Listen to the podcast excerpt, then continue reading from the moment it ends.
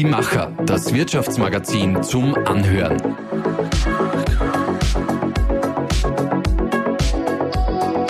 Und hier ist dein Host Susanna Winkelhofer. Bitte komm an einem Donnerstag. Nach der Wochenmitte ist es bei uns schon ein bisschen entspannter. Das war die Einladung und jetzt bin ich hier. Donnerstagmorgen in Wels bei Entholzer Fenster und Türen. Das ist ein traditioneller Familienbetrieb, der sehr innovativ von Julia Speiser und ihrem Mann Sebastian Ganthaler geführt wird. Und genau die beiden sitzen mir jetzt gegenüber in ihrem Büro im Besprechungsraum.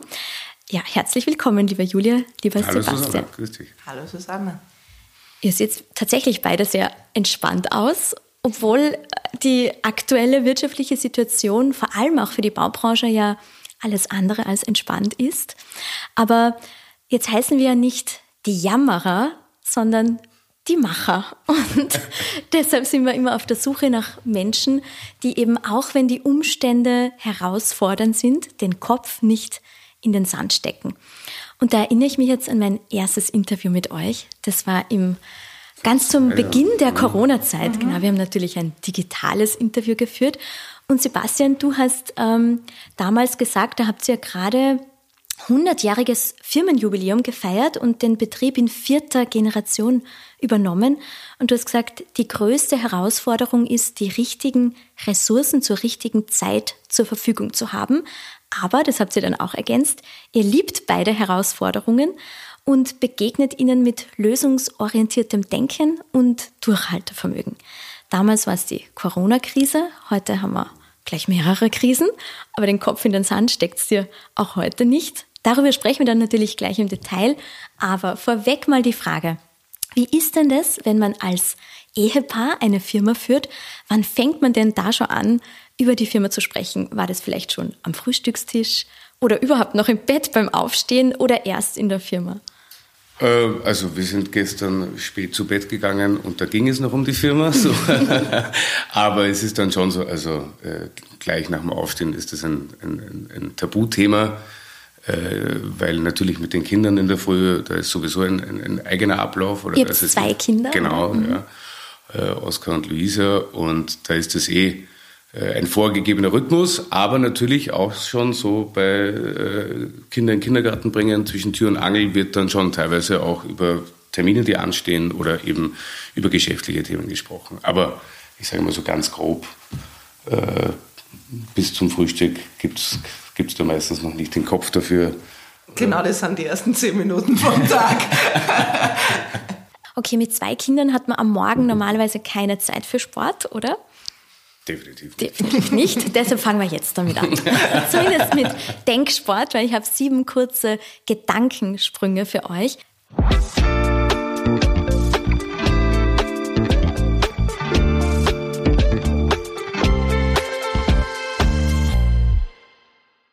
Darauf bauen wir. Auf uns und auf jeden Einzelnen in unserem Team. Mit dem Partner, der Partnerin ein Unternehmen zu leiten, Ist eine Herausforderung, aber gleichzeitig auch eine, eine Riesenbereicherung. die Vorteile überwiegen, oder? Ja, also speziell das Vertrauen, was im Geschäftsleben dann trotzdem manchmal ein bisschen eine, eine, eine Challenge ist. Und wenn man einen Partner, einen starken hat, mit dem man das gemeinsame Ziel verfolgt, ist das schon was. Darüber diskutieren wir gerne. Die Firma ist schon Hauptthema und die Kinder. Ja. Ja. Würden wir nicht unseren Familienbetrieb führen, würden wir? Selbstständig sein. Wir wissen jetzt, glaube ich, es wäre jetzt nicht klar, in welchem Bereich äh, wir selbstständig sind. Äh, aber selbst und ständig ist wahrscheinlich dann schon das, was uns liegt. Ja. Das machen wir anders als die Generationen vor uns. Aus meiner Sicht haben wir ein viel partnerschaftlicheres Verhältnis auf Augenhöhe mit, mit unseren Kunden und mit den Mitarbeitern. Also das, glaube ich, hat sich schon über die Generationen hinweg gewandelt, dass man wirklich auf Augenhöhe ist. Unseren Vorgängern und Vorgängerinnen sind wir dankbar für. Dafür, dass wir ein sehr gesundes Unternehmen übernehmen durften und jetzt einfach dadurch auch die Möglichkeit haben, äh, anzupacken äh, und, und neue Dinge anzugehen. das ist ja tatsächlich das größte Geschenk. So sieht unser Traumhaus aus. Hm, ein, äh, ein Stadthaus, ein altes Stadthaus, das modernisiert wurde. Ja.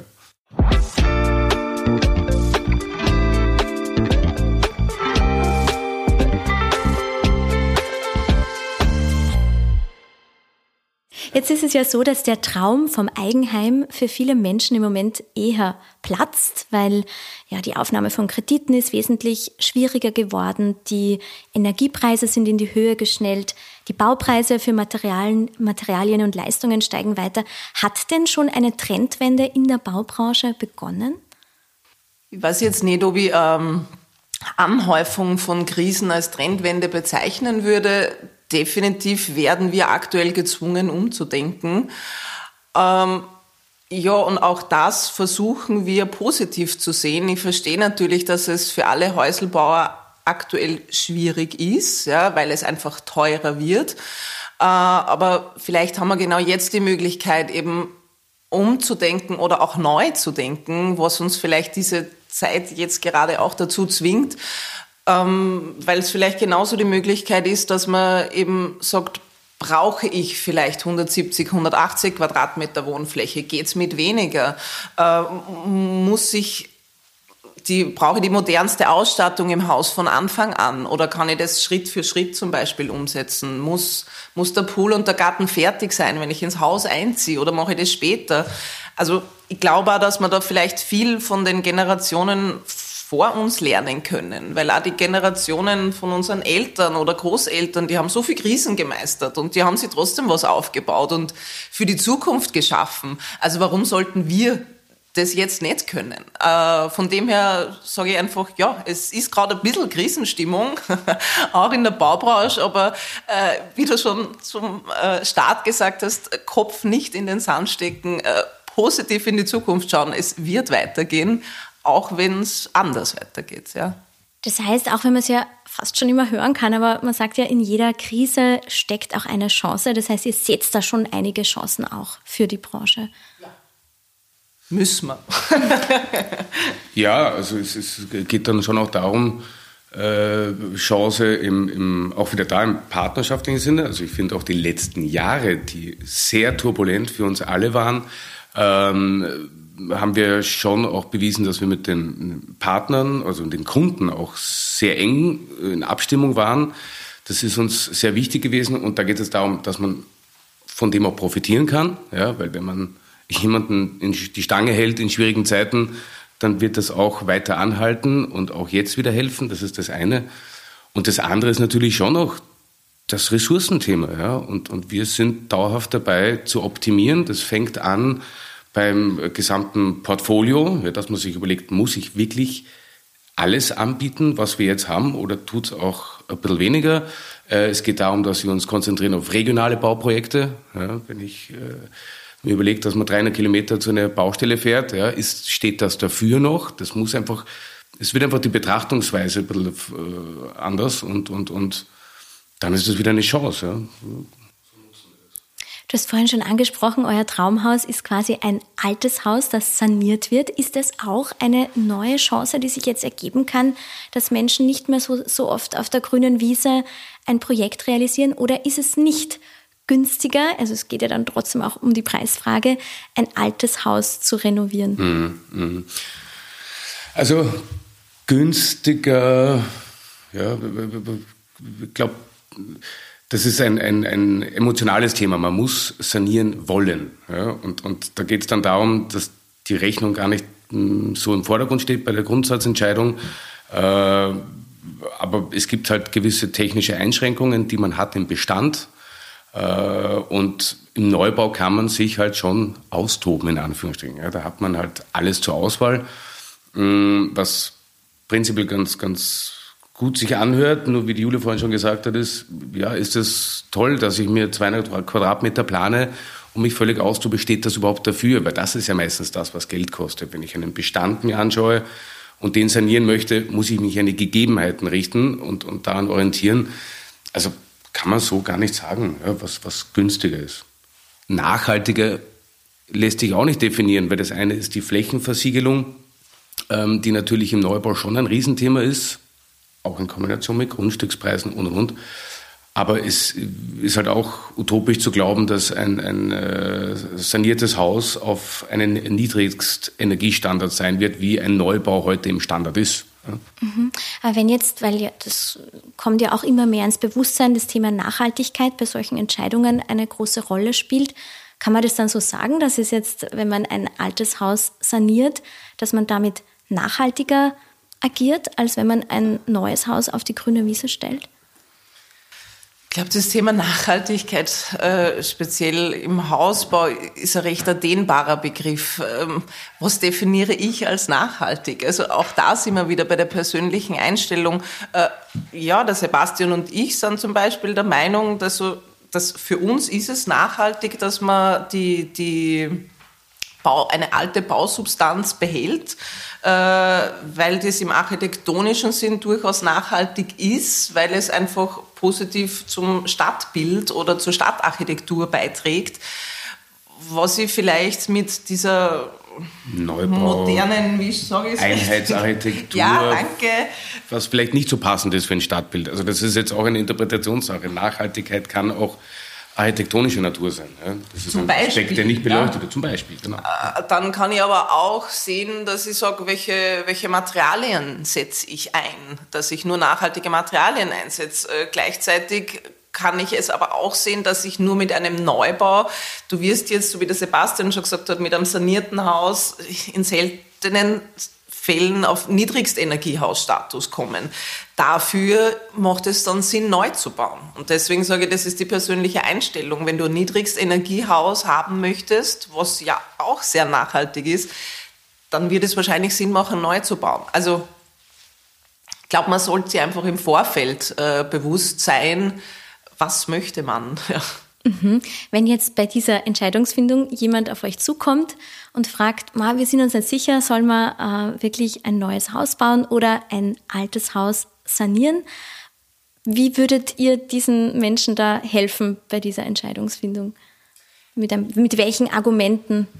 Ich glaube, wir können nicht wirklich helfen, weil, wie ich vorher schon gesagt habe, ich glaube, dass es ganz wichtig ist und das würde ich Ihnen auch sagen, dass man sie äh, gerade vor der Planung dazu besinnt und, und sagt, was ist denn das, was ich wirklich möchte? Wie schaut das Haus aus, in dem ich mich sehe?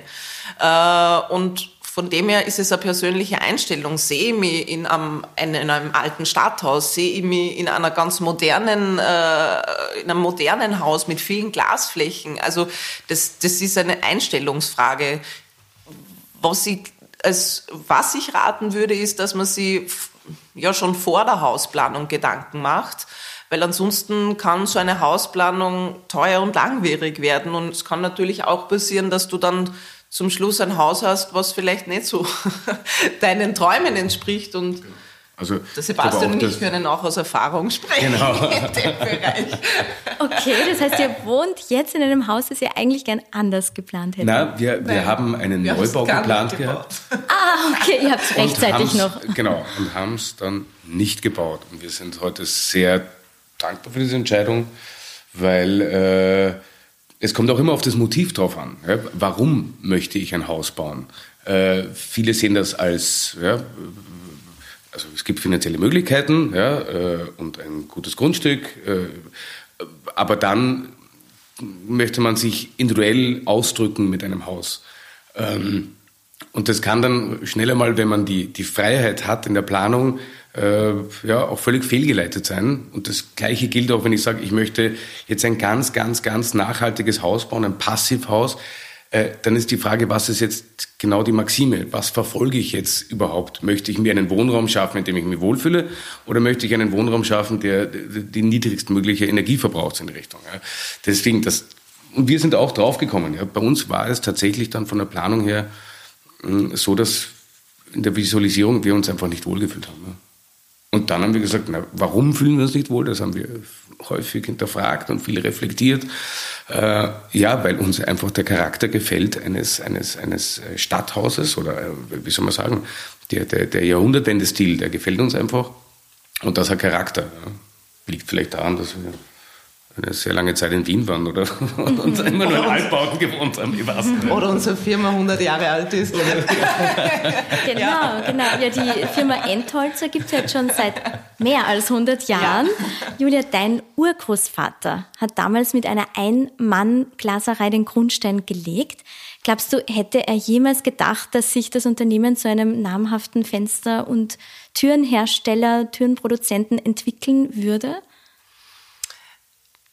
Nein.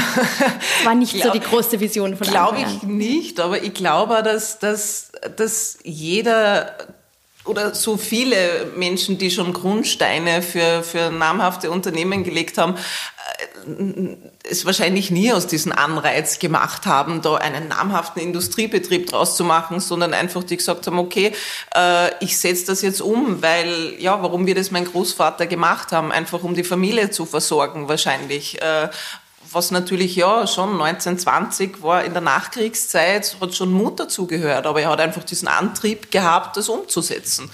Und das sage ich jetzt, finde ich für uns das Schöne, weil natürlich hat sich die Firma äh, seit 1920 oder in diesen 100 Jahren oder jetzt 103 Jahren sehr stark gewandelt äh, von eben der Ein-Mann-Glaserei, äh, wo man eher mit Spiegel zur Reparatur hingegangen ist, anfänglich und über Kastenfenster bis hin zur, zur Kunststofffensterproduktion jetzt.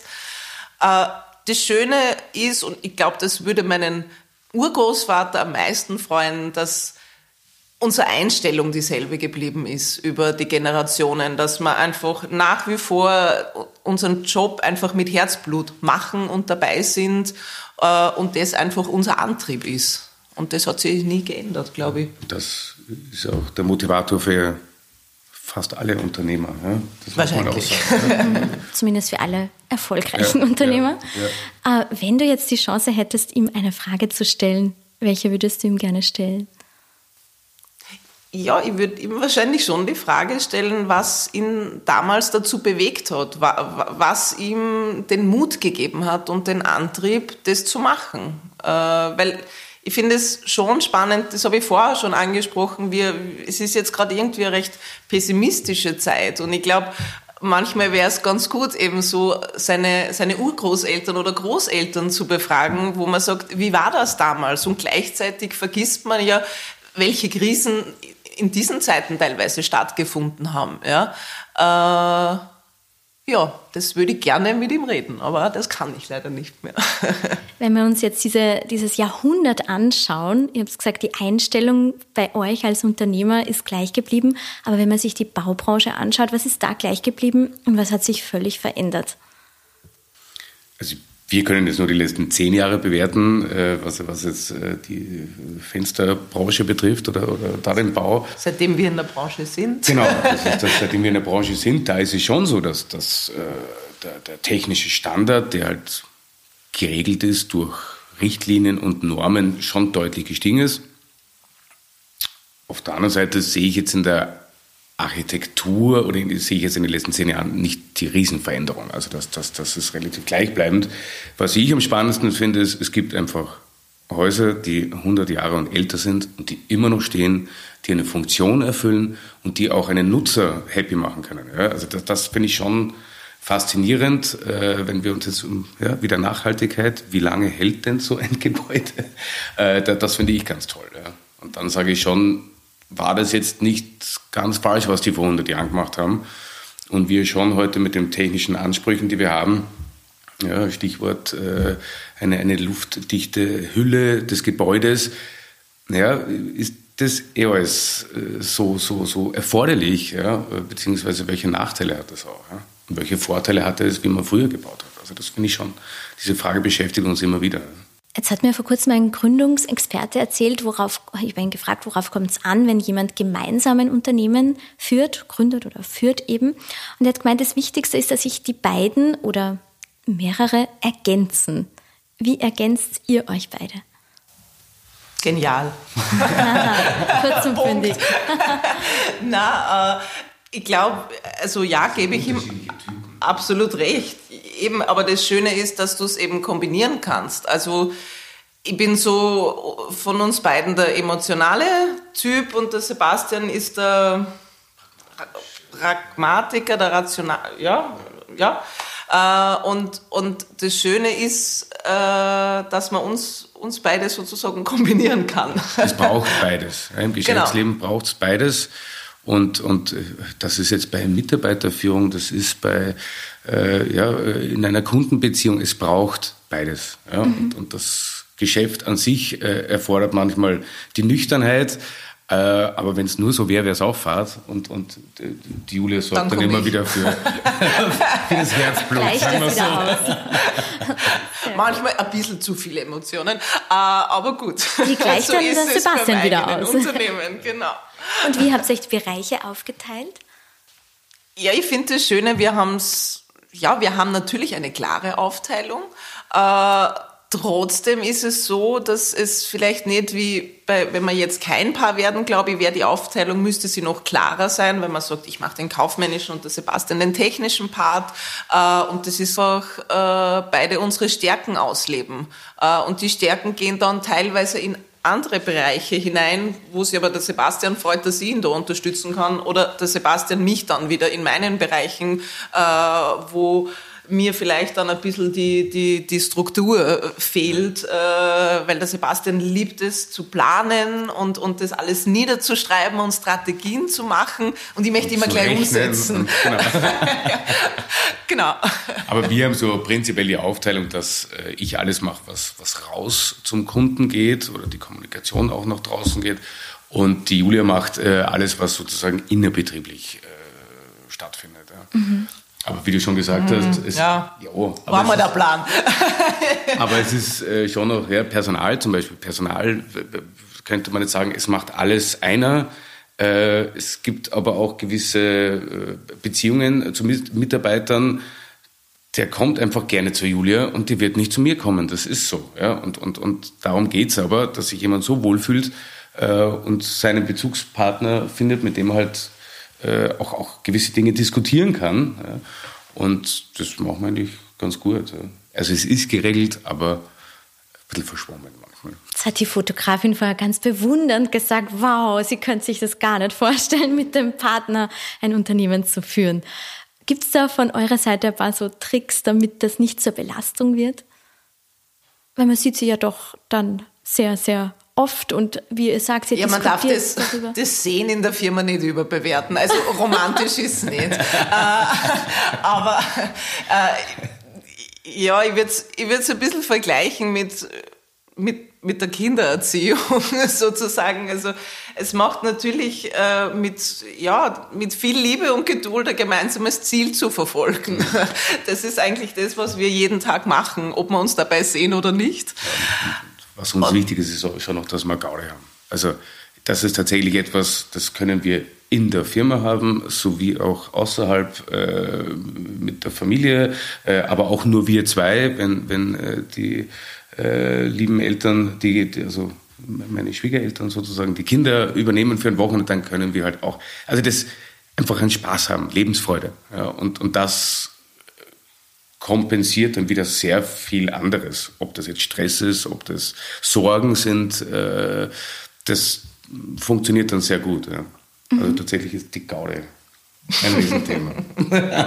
Und die kinderfreie Zeit ist auch ja, eigentlich immer automatisch die firmenfreie Zeit. Mhm. Weil wenn wir dann frei haben, da setzen wir uns dann auch, dann fahren wir irgendwo hin oder machen uns irgendwas aus und da ist, wird dann auch nicht über die Firma geredet. Mhm. Äh, ist so die Kombination meistens. Mhm. Und die Kinder interessieren sich auch schon ein bisschen für die Firma? Ja, oder? ja stellen die schon Fragen? Ja, sie hören es ja jeden Tag. Ne? Das mhm. ist ja, glaube ich, es ist ja egal, welchen Job du machst, äh, haben deine Kinder irrsinnig großes Interesse daran, was du tust.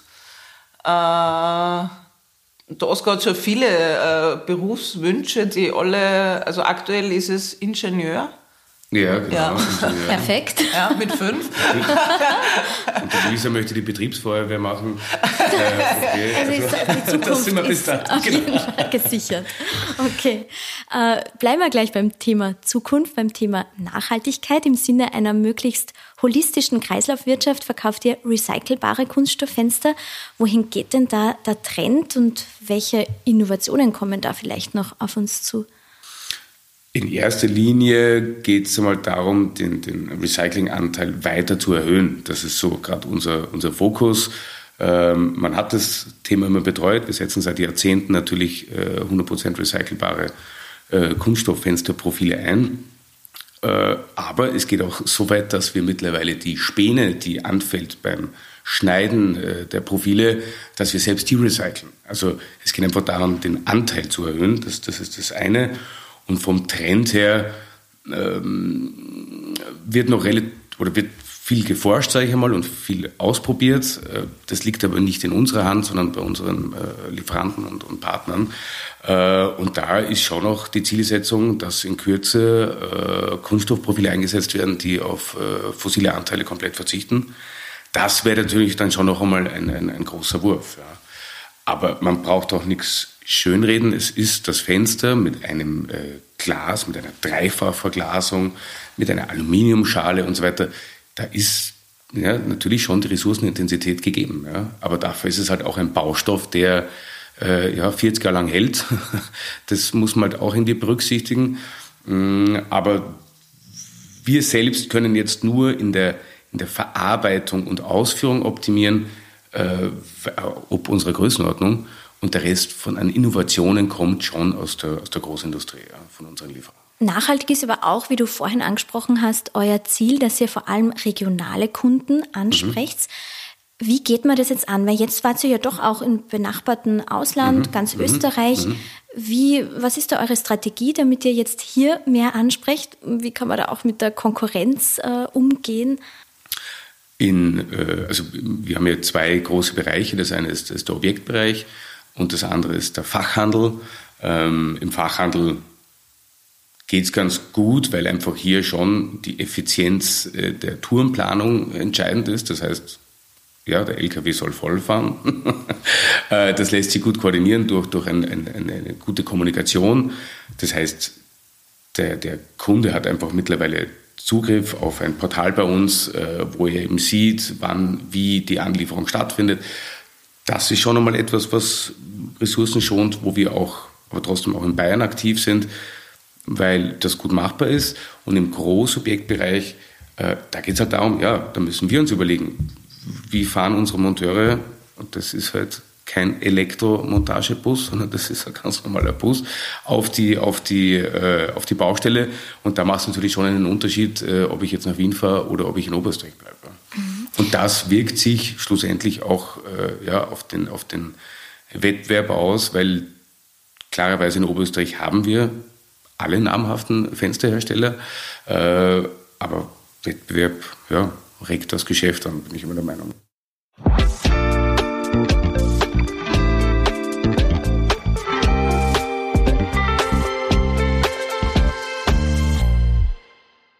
Ich würde jetzt gern ganz zum Schluss mit euch noch einen Blick in die Zukunft werfen, aber jetzt ist ja leider der Blick in die Zukunft nicht wie der Blick durch ein frisch geputztes Fenster, ja. sondern es ist eher ein bisschen eine äh, getrübte Sicht. Man kann nicht wirklich was erkennen. Aber wie bereitet ihr euch denn als Unternehmen auf Dinge eben vor, die nicht vorhersehbar sind oder auf Trends, die vielleicht schon erkennbar sind? Ja, Teil des Unternehmertums ist es sozusagen, unvorhersehbare Dinge äh, zu lösen oder, oder, oder äh, ja, ja, die zu lösen. Und äh, das kann auch mitunter sehr geballt sein, so wie es jetzt gerade ist.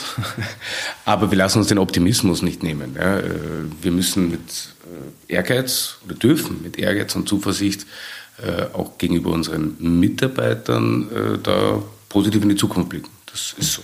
Bleibt nichts anderes über. Und natürlich, ja, es hat Vorteil in der Baubranche, als Beispiel jetzt finanziell gesund zu sein. Ja. Das, das merkt man jetzt schon ähm, dass das einen ruhiger schlafen lässt. Wenn man gut gewirtschaftet hat ähm, und da jetzt eine Stabilität hat, das spiegelt sich in einer überdurchschnittlich äh, hohen Eigenkapitalquote nieder. Und das hilft uns natürlich ja, gegenüber Kunden, gegenüber Lieferanten und eben auch gegenüber den Mitarbeitern, dass wir eine, eine gewisse Sicherheit ausstrahlen. Ja. Julia, du hast im Vorgespräch äh, gesagt, in der Baubranche wird gerade viel schwarz gemalt. Und das stört dich, dieses Schwarzmalen, weil das ist nicht problemorientiert und ihr seid einfach vom Type, was man ja jetzt auch gehört hat in der halben Stunde Gespräch, ähm, lösungsorientiert. Und du hast gemeint, wir sind ein bisschen verwöhnt von den Jahren zuvor. Jetzt klingt es natürlich total einfach, wenn man hört, ja, ihr seid ähm, optimistisch und ihr lasst euch den Optimismus nicht nehmen. Was kann man denn jemandem, der das, dem das nicht so gelingt, wie, welche Tipps habt ihr denn da? Es ist schon ganz stark Eigenmotivation. Also das, das ist tatsächlich Aufstehen in der Früh und äh, ja, ja. Wenn es nicht anders funktioniert, dann wird auch Lautmusik aufgedreht genau. und wir tanzen dann einfach, äh, weil es, ja, es ist schon, sind aktuell viele Tage dabei, wo es uns auch schwerfällt, uns zu motivieren. Aber ja, es ist nicht jeder Tag gleich, aber, aber im Endeffekt sollte man trotzdem Spaß am Tun haben. Und ja, zu unserem Job als Unternehmer oder als Chefs gehört es eben dazu, Probleme zu lösen, Lösungen zu finden äh, oder, oder ja, in die Zukunft zu schauen äh, und natürlich auch unserem Team äh, Stabilität äh, zu zeigen. Ja? Und ich kann jetzt nicht unseren Leuten ständig sagen, wie schwierig es ist.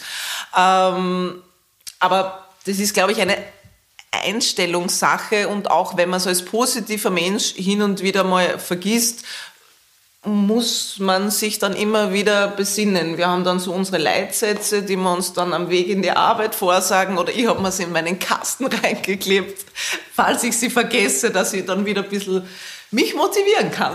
Und hier ist es wieder ein sehr klarer Vorteil, als, als, als äh, Paar eine, eine, ein gemeinsames Ziel zu verfolgen, weil es gibt halt den, den, den launischen Unterschied manchmal. Ja, und wenn ich da nicht so gut drauf bin, dann sagt mir halt die Julia, so, jetzt wieder nach vorne schauen und laufen. Ja, und andersrum genauso. Also das ist dann, weil diese Vertrauensebene da ist. Ja, das, das kann ich mir jetzt von äh, meinen Lieferanten und Kunden nicht erwarten, dass die mir sagen, hey, super Sebastian, geht schon, sondern ja, das macht dann die Partnerin in dem Fall. Und wir wissen, von was wir reden. Also das ist halt, wenn man die gleiche Erwartungshaltung, gleiche Zielsetzung, gleiche Erfahrung hat, äh, hilft das ungemein. Ja. Das stelle ich mir zum Beispiel schwierig vor, wenn man äh, so wie es ein Großteil der, der Beziehungen hat, getrennte Arbeitsplätze hat, da hat man nicht immer Verständnis für das, was gerade den anderen äh, beschäftigt. Bei uns kriegt man es mit. Ja, das ist so. also und die sehr anstrengenden Tage sind wir dann auch beide teilweise froh, dass wir einfach nichts mehr reden ja. möchten. da kann dann einfach auch passieren, dass kein einziges Wort mehr gesprochen ja. wird, äh, was aber auch sehr angenehm ist. Und wir haben Verständnis füreinander. ja, genau. Also ich glaube, ihr habt jetzt ganz viel Mut gemacht, nicht nur in eurer Branche, sondern vielleicht auch, wenn sich jemand überlegt, mit dem Partner gemeinsam, mit der Partnerin gemeinsam mhm. ein Unternehmen zu führen. Jetzt ist es schon recht warm bei uns herinnen. Wir machen jetzt dann das Entholzer-Fenster auf für Frischluft. Dann geht es noch zum Fotoshooting. Mhm. Und ja, vielen, vielen Dank, dass ihr euch die Zeit genommen habt. Ja, danke dir. Danke, Susanna. Wie immer sehr unterhaltsam. Und dieses Mal tatsächlich einmal in echt, dass wir uns gegenüber genau, sitzen. Genau, bisher nur virtuell. Ja, ja, ja, ja, es ist noch viel schöner. Ja, für mich auch. Dankeschön.